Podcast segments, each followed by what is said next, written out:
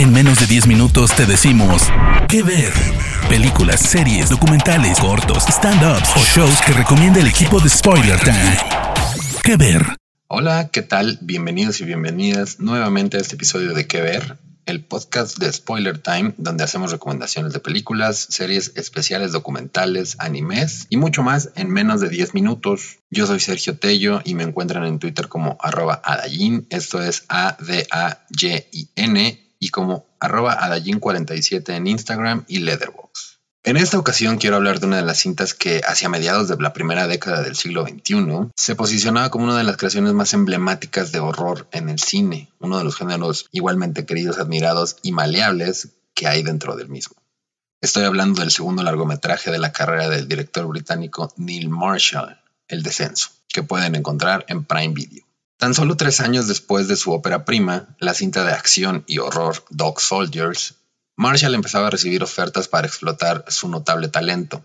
Siendo honesto, Dog Soldiers no es una película que a mí me haya emocionado particularmente. La historia de un equipo militar enfrentándose a un grupo de hombres lobo en un entrenamiento tenía diferentes virtudes y mostraba los primeros indicios de un cineasta que tenía un enfoque y un objetivo claro. Pero muchos especialistas se emocionaron por el largometraje y también es justo reconocer el proyecto como un esfuerzo de pasión y perseverancia. Marshall filmó la cinta con un presupuesto muy limitado sobre un guion que empezó a trabajar desde 1996, seis años antes de comenzar dicho rodaje. Así que siendo evidente su talento y pericia detrás de cámaras, Marshall recibió la idea de filmar una cinta de horror sobre un grupo de amigos que se quedan atrapados en un sistema de cuevas que aún no era descubierto, donde encuentran violentas y sangrientas criaturas que les darán cacería. Pero el director rechazó el proyecto, creyendo que sería repetirse dentro del género de horror con su previa cinta. La idea, sin embargo, seguía dándole vueltas en la cabeza. Había algo en, el concepto del encierro que le llamaba mucho la atención. Como buen erudito del género, Marshall identificaba varias cintas de horror que lograban aislar a sus personajes con éxito y aprovecharse de miedos específicos. Así que aceptó dirigir la cinta si se le permitía cambiar una cosa, el género de los personajes principales y refrescar la idea de un género que por lo general estaba dominado por personajes masculinos. Bueno, después de esta extensa introducción, ustedes preguntarán de qué se trata esta película. El descenso sigue la historia de un grupo de seis amigas que se reúnen un año después del trágico accidente de una de ellas, Sarah, donde perdió a su esposo y a su hija pequeña. La reunión se lleva en una cabaña cerca de los Apalaches, en Carolina del Norte, con el plan de tener una aventura de espeleología en una cadena de cuevas recién descubierta. Una de las mejores amigas de Sara, Juno, carga un secreto y una culpa muy pesada y espera que la expedición pueda servir para recuperar el nivel de amistad que tenían como era antes del accidente. Pero cuando uno de los accesos queda bloqueado por un derrumbe y pierden parte de su equipo, las mujeres empiezan a separarse y descubren que en las profundidades habitan unas salvajes y sangrientas criaturas completamente ciegas que reaccionan al sonido y al movimiento para atacar a sus presas y alimentarse. Si esta fuera una producción de un gran estudio norteamericano, que a veces motiva a los creadores a seguir un esquema probado, una especie de algoritmo de reacciones, cada una de las mujeres protagonistas tendrían un problema a resolver y una característica para explotar en momentos determinantes. Quizá este pudo haber sido uno de los matices que más sorprendieron al público y a la crítica especializada en su estreno.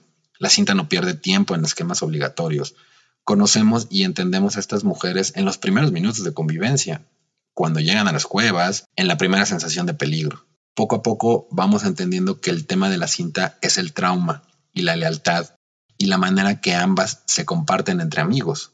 Todas nuestras relaciones en nuestra vida conllevan un grado de complejidad, que las hacen particulares y valiosas, sean amistades breves o de toda la vida, pero con cada nueva relación que entramos lo hacemos a oscuras, como lo hacen estas chicas en la cinta en un mundo oscuro y claustrofóbico donde la única solución es atravesarlo, seguir avanzando, muchas veces sin saber dónde pisar o dónde pueden caer.